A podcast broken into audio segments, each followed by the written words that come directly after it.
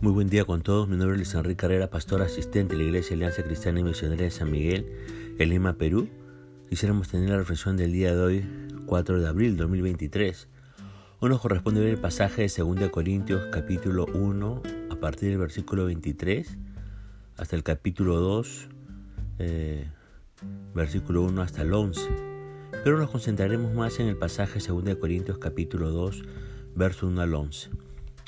Fíjese que uno de los miembros de la iglesia en Corintio le había acusado, le había causado gran dolor al apóstol Pablo. No estamos seguros si este es el mismo hombre a quien Pablo se refería en 1 Corintios capítulo 5, aquel que estaba viviendo en fornicación abierta, o si era otra persona, alguien que públicamente había puesto en tela de juicio la autoridad apostólica de Pablo. Pablo había hecho una visita breve a Corinto para poder tratar este problema, Ve usted 2 Corintios capítulo 12, verso 14 y 2 Corintios capítulo 13, verso 1. Y también les había escrito una carta dolorosa sobre la situación. En todo esto reveló un corazón compasivo.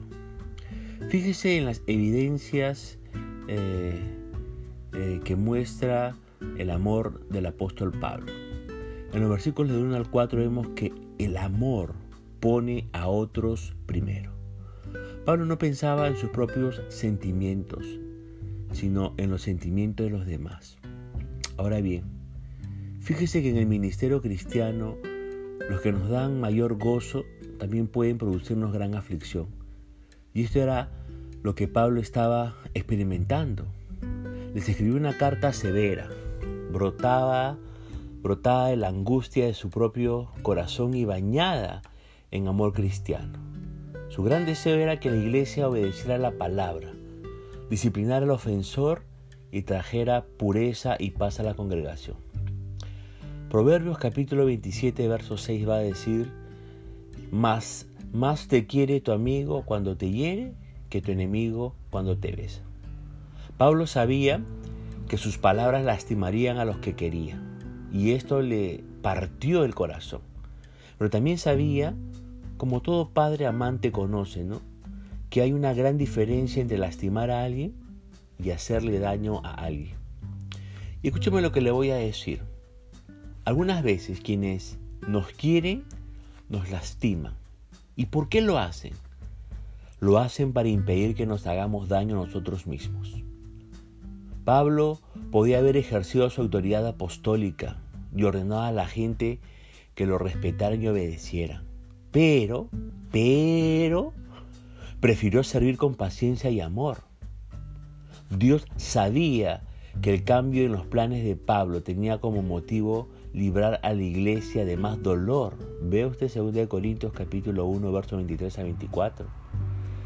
Fíjese por favor, el amor siempre considera los sentimientos de otros y procura poner el bienestar de ellos por sobre todos los demás, así como lo escucha.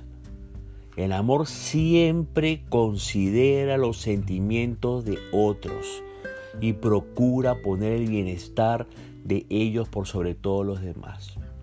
Por eso le quiero preguntar algo. Cuando usted corrige a alguien en su familia, ya sea a su cónyuge o a sus hijos, ¿usted considera sus sentimientos? Además, en los versículos 5 al 6 se nos dice que el amor procura ayudar a otros a crecer.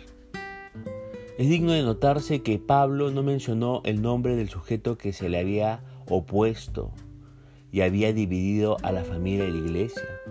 Sin embargo, Pablo le dijo a la iglesia que disciplinara al hombre por su propio bien. Si la persona a quien se refiere es el mismo fornicario mencionado en 1 Corintios capítulo 5, entonces estos versículos indican que la iglesia en efecto se había reunido y disciplinado al hombre y que éste se había arrepentido de sus pecados y fue restaurado. Ahora, fíjese que la verdadera disciplina es una evidencia del amor, como dice Hebreos capítulo 12. Algunos padres jóvenes con pensamiento moderno respecto a cómo criar a los hijos rehusan disciplinarles cuando son desobedientes, aduciendo que quieren demasiado a sus hijos. pero, pero, si en realidad aman a sus hijos, los disciplinarían, ¿verdad? Ahora, le digo algo más. La disciplina en la iglesia no es un tema popular, ni tampoco una práctica extendida.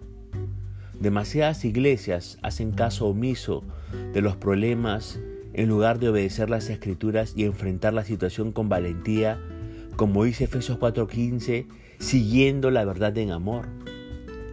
Ese principio de paz a cualquier costo, entre comillas, no es bíblico, por cuanto no puede haber verdadera paz espiritual sin pureza. Lee usted Santiago capítulo 3, verso 3 al 18. Los problemas ocultados tienden a multiplicarse y causar problemas peores más tarde. Así que el hombre, al que Pablo confrontó y a quien la iglesia disciplinó fue ayudado por esta clase de amor. Cuando yo era niño, no siempre aprecié la disciplina que mis padres me aplicaban. Aun cuando debo confesar que merecía mucho más de lo que recibí. Pero ahora que miro en retrospectiva, agradezco a Dios porque ellos me quisieron lo suficiente como para lastimarme y así impedir que me hiciera daño yo mismo.